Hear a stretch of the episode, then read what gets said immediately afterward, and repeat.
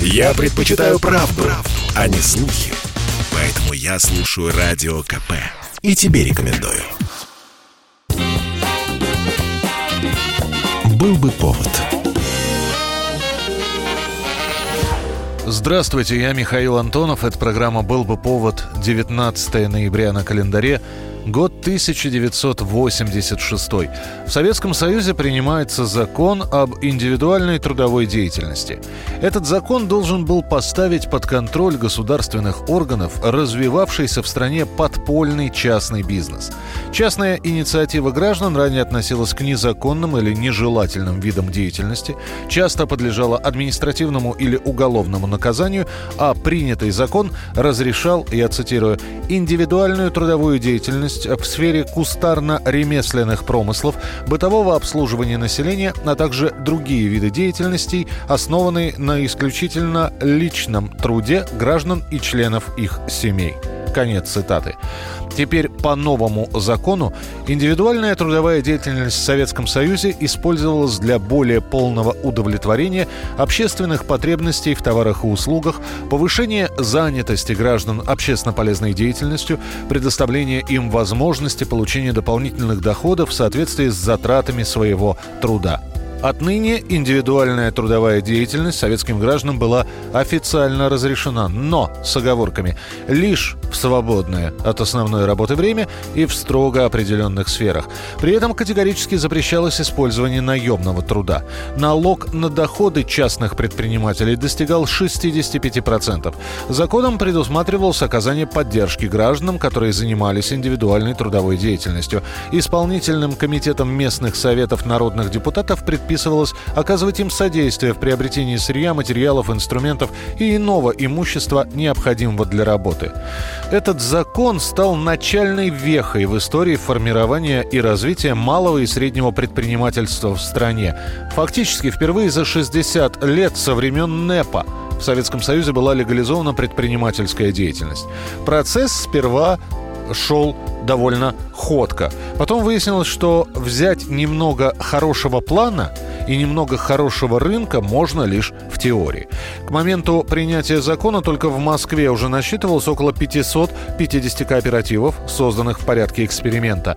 Осенью 1987 года, то есть спустя год после публикации закона, в павильоне «Строй Экспо» на Фрунзенской набережной прошла выставка первых изделий частных предпринимателей. Вареных джинсов, кроссовок а-ля Adidas, видеокассет, футболок с надписями «А я упрямо люблю Динамо» и изображениями кота Леопольда и Микки Мауса.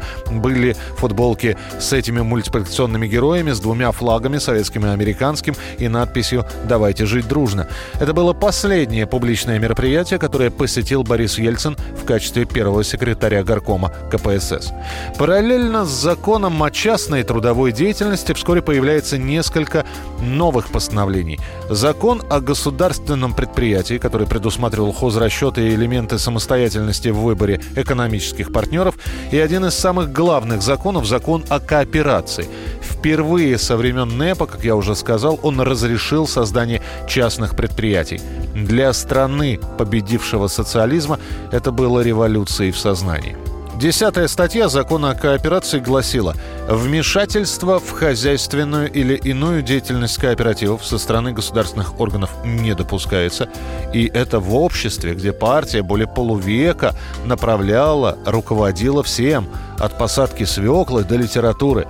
Работа в частном секторе по найму оставалась для коммунистов эксплуатацией человека человеком, следовательно, недопустимой ересью. Подразумевалось, что кооператоры, которые учредят свое предприятие и будут там работать, будут в одном лице и работниками, и собственниками. Пожалуй, самой главной в законе о кооперации была статья номер 25. Кооператив самостоятельно определяет формы и системы оплаты труда членов кооператива. В конце 80-х годов кооператорами называли всех предпринимателей. Возникло устойчивое выражение «демократы и кооператоры». Советские и особенно иностранные корреспонденты не вылезали из первого в Москве кооперативного ресторана Андрея Федорова, без устали фотографировали частных шашлычников на Старом Арбате и привокзальных площадях. Из первых кооператоров вышли будущие генералы российского бизнеса. Александр Смоленский начал с организации кооператива по строительству дачи гаражей. Владимир Гусинский открыл кооператив по выпуску модных медных браслетов, которые якобы обладали целительными свойствами. Кооператив Гусинского ежедневно штамповал по 50 с лишним тысяч браслетов, которые при себестоимости в 3 копейки шли по 5 рублей. Один из журналистов того времени писал, «Это было славное время. Тысячи измордованных бессмысленной работой инженеров, нищих научных работников, безработных журналистов и подпольных цеховиков бесшабашно, с отвагой и идиотизмом ринулись в этот омут освобожденного труда. Возможность проявить себя, как ты хочешь, и заработать сколько можешь, кружила голову и захватывала воображение. В результате, на самом деле, заработать могли лишь те, кто имел связи и получал фондовое сырье за взятки. Директора открыли при своих заводах кооперативы из доверенных лиц, выпускали продукцию из дешевых материалов с использованием государственных производственных мощностей электроэнергии, продавали свою продукцию по свободным ценам и присваивали себе сверхприбыль. Открыть на базе такого предприятия частному кооператору свой кооператив было фактически нереально. Не успев опериться, кооперативный сектор оказался под сильнейшим прессингом. Расширив сначала рамки свободы, государство тут же принялось отыгрывать назад. Ну а помимо государства еще и бандиты подключились. Появилось то самое знаменитое слово «рэкет» и «рэкетиры», которые обкладывали данью кооператоров, несговорчивых пытали, самых несговорчивых убивали. Министр финансов Борис Гостев откровенно объяснил причину усиления контроля за кооперативами и закручивания гаек. Нечего плодить спекулянтов. Прослойка богатеев, говорил Гостев, приведет к социальному расслоению, хотя к тому времени это социальное расслоение и так было налицо. С декабря 1988 года выходит несколько постановлений, которые запрещают создание новых кооперативов тех или иных видах деятельности. Понадобилось не так уж и много времени, чтобы превратить дорогу, которая должна была вести к изобилию, в прифронтовую полосу кооператорам отказали в льготном режиме налогов даже на период становления, установили различные ограничения на реализацию производимой ими продукции, заставляли покупать сырье и оборудование по ценам в несколько раз выше государственных. Об этом вспоминал Леонид Анушка в 1988 году, который основал кооперативное кафе в набережных Челнах, а впоследствии стал президентом банка. В стране, как грибы после дождя, стали вырастать палатки. У кого-то это были крытые сооружения, у кого побогаче, но большинство из новых коммерсантов торговали на импровизированных лотках. В этих лотках были все центральные улицы Москвы.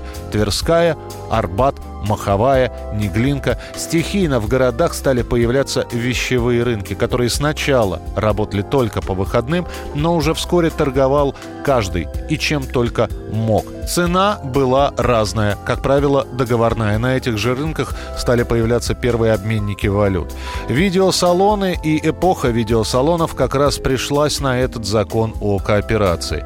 Работали эти видеосалоны буквально везде. В школах, в спортивных секциях, в ЖЭКах, в старых трамвайных вагонах, в салонах списанных автобусов, а кое-где встречались даже передвижные видеосалоны, оборудованные прямо в фуре какого-нибудь дальнобойщика. Установились, по сути, единые цены на просмотр 50 копеек за мультфильмы, часовой просмотр, 50-70 копеек за второсортный боевичок или не самый страшный фильм ужасов или индийский боевик, от рубля до полутора за боевики с Сильвестром Сталлоне, Арнольдом Шварценеггером, Джеки Чаном и эротика типа греческой смоковницы. Она ценилась выше всего. Однако эра видеосалонов не протянула и пятилетки. Как только видеомагнитофоны стали доступны всем желающим, салоны исчезли сами собой.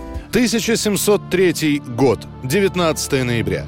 В Бастилии умирает самый загадочный заключенный этой тюрьмы, который войдет в историю под именем «Человека в железной маске». Он содержится в специальной камере. Она была специально переделана. В частности, были сделаны более мощные двери, чтобы ни один звук из камеры не был слышен снаружи. Охраняет загадочного узника всегда один и тот же охранник – Бенинь Сен-Мар. И только благодаря его переписке можно хоть немного пролить свет на таинственного заключенного. Узник поступает в Бастилию в 1669 году под именем Эсташ Доже. Имя вписано в документы другим почерком. Маска у него не железная, а из черного бархата. В своих письмах Бенин пишет, что даже Тихий и скромный человек, не представляющий опасности и преданный воле Бога и короля, в то время как другие узники пытались устроить побег, жаловались, истерили или сходили с ума. После смерти Маски его очень быстро похоронили, стены камеры покрасили, немногочисленные вещи сожгли. Это и породило огромное количество версий того, кто же под маской скрывается. Среди тех, кого считали узником Бастилии, министр Фуке, брат-близнец короля Людовика, Оливер Кромвель, кардинал Мазарини или кто-то другой. Виновен в государственной измене. Приговорен к пожизненному тюремному заключению. Посещения запрещены. Обращаться как с обычным заключенным. Кроме того, что все должны разговаривать с ним как с королем.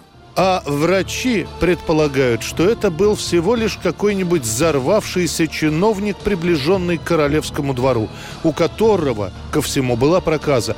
Она в те годы считалась заразным заболеванием. И именно поэтому заключенный носил маску. Был бы повод –